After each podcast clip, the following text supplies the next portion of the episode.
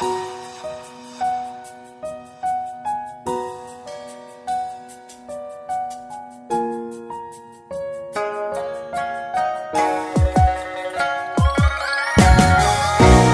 接下来啊，其实我们知道读经还有另外一个好处，就是可以让我们的数理的成绩变好。怎么说呢？后学以前呢、有教过那个小学，还有那个大学，就是有在大学教书。那在小学教书的时候呢，那个小朋友啊，每次他们来问后学那个数学应用题，他们都不会写。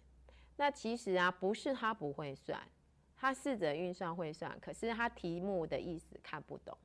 那今天这个孩子，如果他来读经，语文能力提升了之后，自然而然他的那个应用题就可以写得很好。为什么？因为他看得懂应用题的意思。所以啊，其实不是数学不会，追根究底是什么不好？是语文能力不够。那我们也知道啊，其实啊，读经啊，对我们本身啊，不仅是提升记忆力，提升我们的数理能力，而且啊，还可以让我们呢、就是写出来的文章啊，其实是言之有物。为什么？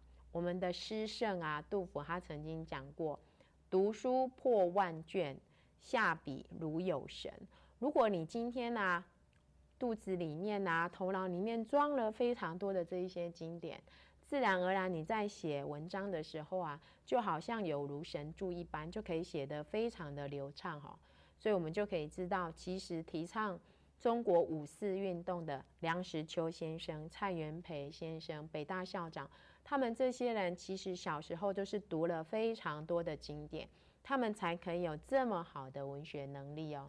那我们来读经啊，不仅是有这一些优点，我们还可以来探究古圣先贤的智慧。纪云啊，他做的是那个四部总序，四部总序啊，就是这一本一本书，这里面啊就收录了全部的经史子集哦。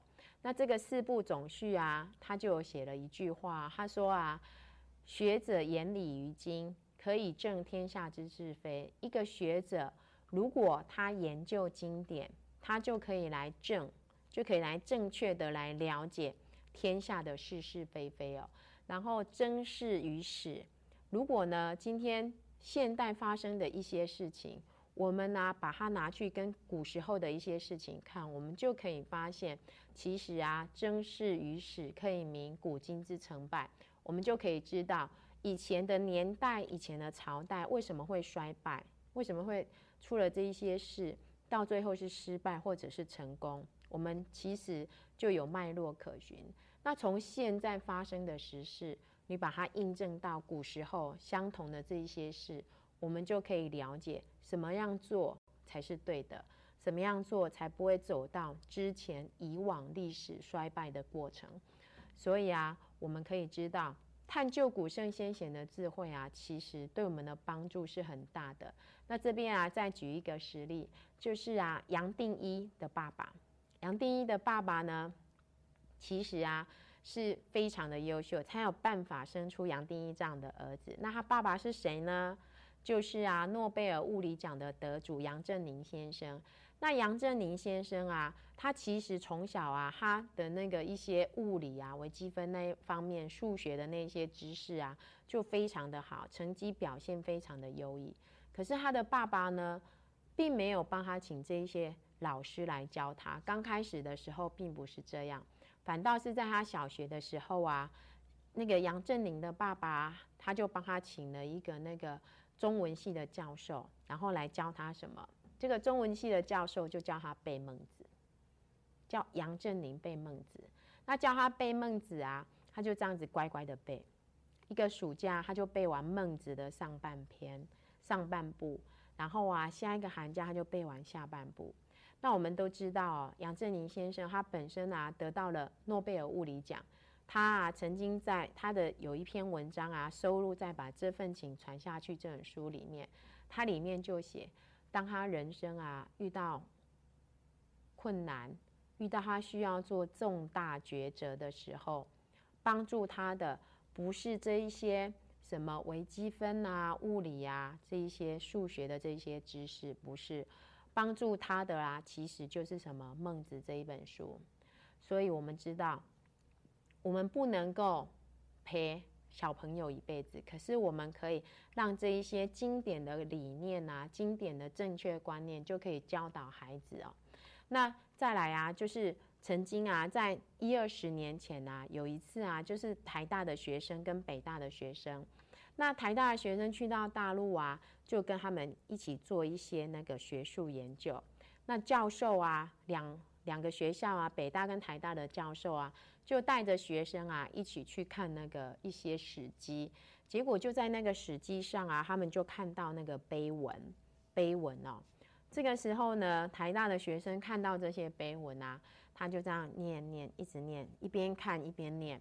念完碑文的内容之后啊，接下来台大学生嗯就解释一下碑文的内容。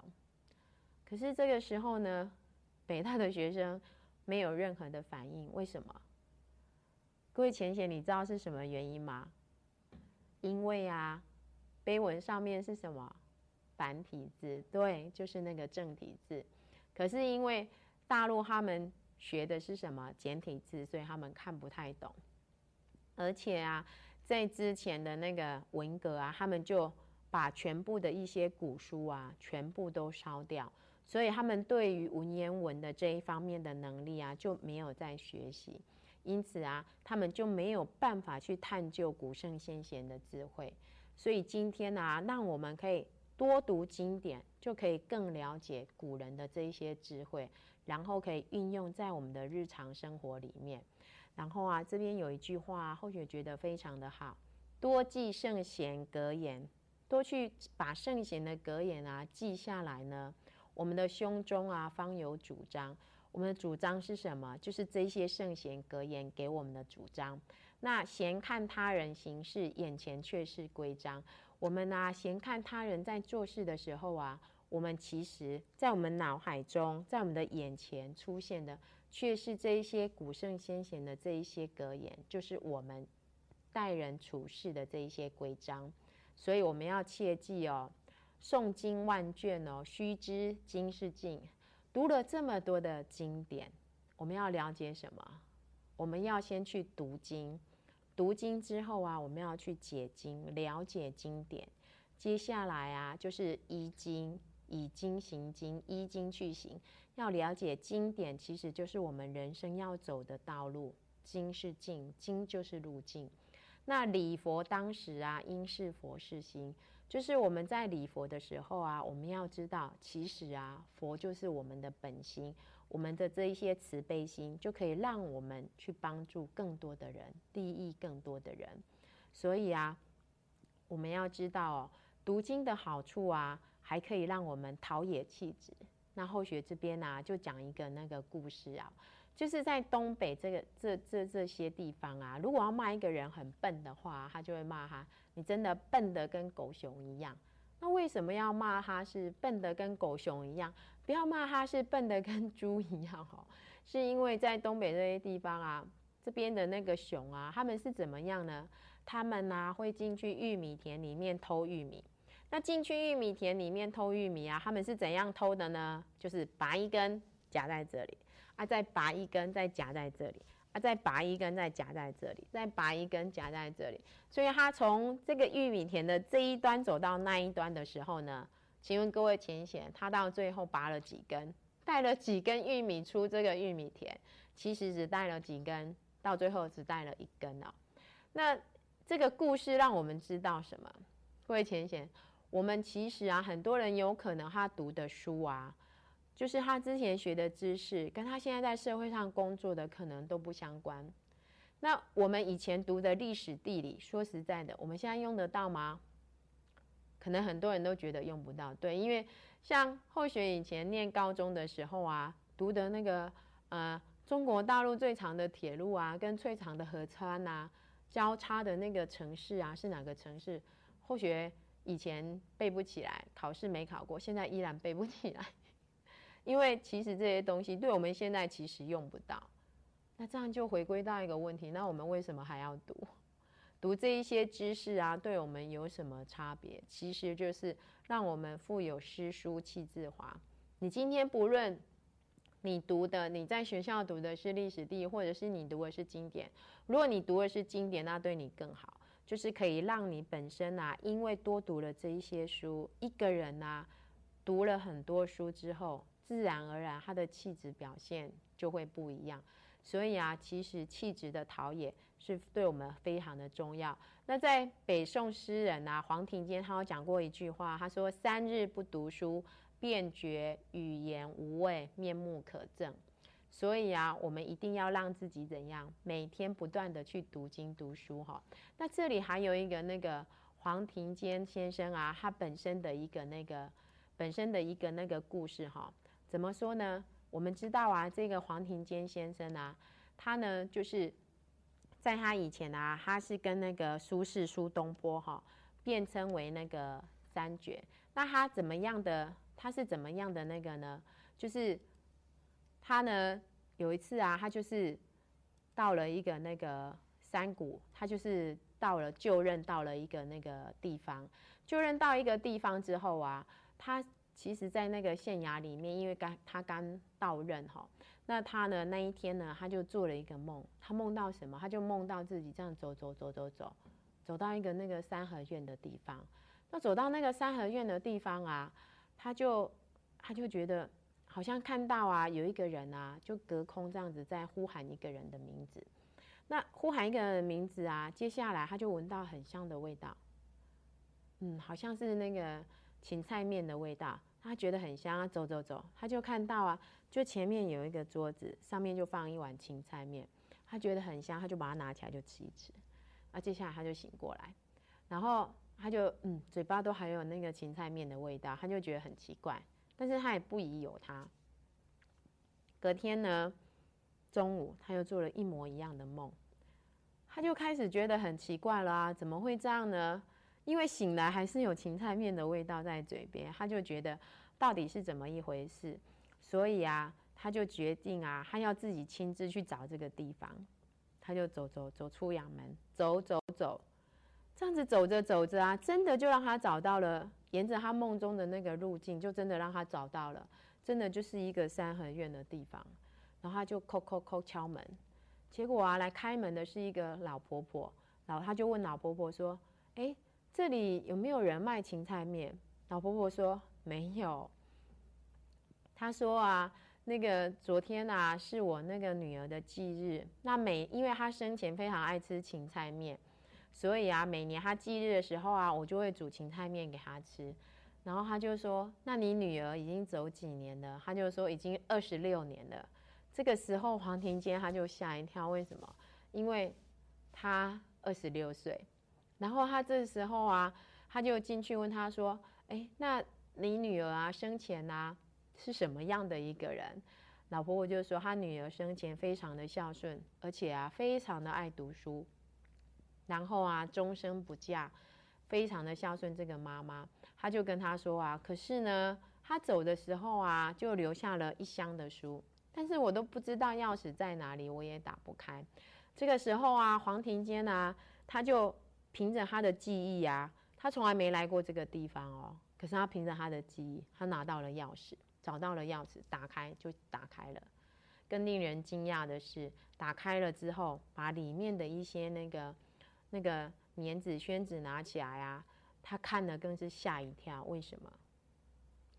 他这辈子啊，参参加乡试啊，去京城参加考试啊，考的那一些他写的文章啊。跟里面呢都一模一样，这个时候他就可以确定，他其实就是这位老太太上辈子的女儿。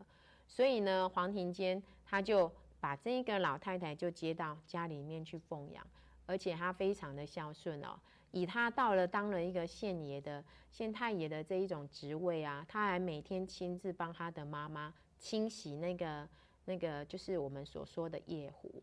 这在以前其实都是只有女生在做，而且都是下人在做，但是他还是坚持自己要亲自为妈妈洗涤这一些那个夜壶哦。所以啊，其实我们可以知道啊，书到今生读一次哈。为什么这样说呢？他说啊，因为啊，其实啊，这个不是上辈子读的，所以啊，都是以前就读起来的。那后来啊，黄庭坚他就在他的那个后院啊，就造了一个庭园，然后啊，他就写说哈，世生有法，世俗托尘哈，做梦中梦，物生外身哦，就是让他自己可以知道这样子。那袁枚啊，文学家袁枚知道这样故事以后，就感叹说：“书到今生读一次。”其实啊，诗书绝画三绝啊的黄黄庭坚、黄山谷这样的人，他都不是这辈子开始读，是怎么样？前世读了很多，所以啊，其实是我们啊，很多的东西啊，都是以前就已经有读过，才会在这一世你会有这样子的、这样子的一个熟悉哈。所以有时候我们可能会认为，哎。这个人我们好像跟他很熟悉，或者是说，哎，这个人呢，我们跟他有特别的亲切感，然后或者是啊，有一个地方我们也觉得很熟悉哈。其实这个都是说不出原因的，有可能每个人啊都站在自己的伤身石上，但是忘了自己的旧魂惊梦哈。所以啊，如果这辈子觉得读书不够开窍，那表示什么？上辈子书读的不够。那为了要下辈子读书开窍，这辈子就更要开始读书哈，好好的开始读经。而且英业达董事长啊，温世仁他送给年轻人的四个字就是开始读书。读书不是为了要嗯考试考一百分，只是为了让我们的生活有更多的空间，更多的空间哈。所以啊，我们一定要教导我们的孩子，教导我们的自己开始读书哈。因为啊，我们这辈子的人生。会改变我们下辈子的人生。然后啊，我们读经啊，其实还可以培养小朋友的道德，也培养我们自己的道德。乔治汉密尔顿啊，就是一个很有名的故事哈。怎么说呢？乔治汉密尔顿呢，他是一个美国很有名的律师。那在他小时候啊，有一次啊，爸爸就带他去钓鱼。那钓鱼的时候啊，到了那里就有一个扛棒招牌，它上面就写着说哈。哎，钓鱼只能钓到下午四点，然后啊，鱼啊必须大于那个十五公分才可以钓回家。然后啊，到了那边，爸爸就问他说：“问乔治说，你看得懂吗？”乔治就说：“我看得懂，看得懂。”他就进去钓。结果当他们钓鱼的时候啊，这个时候乔治汉密尔顿啊钓了很久钓不到，好不容易钓到一条鱼起来，就第一件事就怎样拿尺去量，超过了就把它放回去。又隔了很久很久哦，他才又钓了一条鱼起来。这个时候啊，他吊起来了之后啊，他就问到，结果爸爸就说，因为挣扎了很久，所以到时候啊就要把鱼放回去。那他就觉得很舍不得。爸爸说不行，你一定要放回去。他说可是现在啊，现在已经四点五分了啊，所以啊，现现在虽然是四点五分，是超过了四点，可是啊，我是在三点四十五分就钓上它了，是他一直挣扎才拖到现在。爸爸就说。因为规定调到四点，现在已经四点五分，所以你一定要放回去。这个时候，乔治就说：“爸爸，这里没有人，只有你跟我。那妈妈一定也等着我们把鱼钓回去吃，我们就把它拿回去就好了，没有人会知道。”爸爸就说：“乔治，你做的每一件事啊，上帝都知道。所以啊，乔治啊，就含着眼泪，非常不舍得就把鱼放了回去。所以啊，乔治他后来当了一个。”美国很有名的律师，他在他的律师事务所办公室啊，就挂着一个很大的一幅一幅那个书画，上面就写着圣经上的话。他就说：“哈，是就说是不是就说不是，若有再多说者，便是出于罪恶。”哈，所以啊，他就要问他的当事人，要求他的当事人一定要诚实。如果不诚实的话，其实就是罪恶。那一个人小时候的这样子经典的影响，圣经上对他们的影响，引申为他终身的这一个座右铭，而且影响着他的顾客。所以这样子读经啊，对一个人的深远的影响啊，其实是让我们没有办法去去衡量的。所以啊，其实经典对我们就是还可以品格我们，陶冶我们的品格哈。所以啊，我们其实就应该要让我们自己。能够让孩子在小的时候就可以多接触经典的智慧，让我们自己呢也要多接触经典的智慧。虽然我们长大了哦，可是啊，我们这一辈子的人生啊，可以改变我们下一辈子哈，就可以让我们的的理念越来越好。那其实啊，孟子也有说哈，我们今天呢，其实读经典另外一个好处就是可以找回我们的本性良心。为什么呢？因为啊，孟子有说：“人人心也，义人路也。舍其路而弗由，放其心而不知求，哀哉！人有鸡犬放，则知求之；有放心而不知求。学问之道无他，求其放心而已。”我们今天拿为学做人，其实啊是要找回我们迷失的本性良心。如果我们可以找得回来，才是我们学习最终的目标，最重要的目。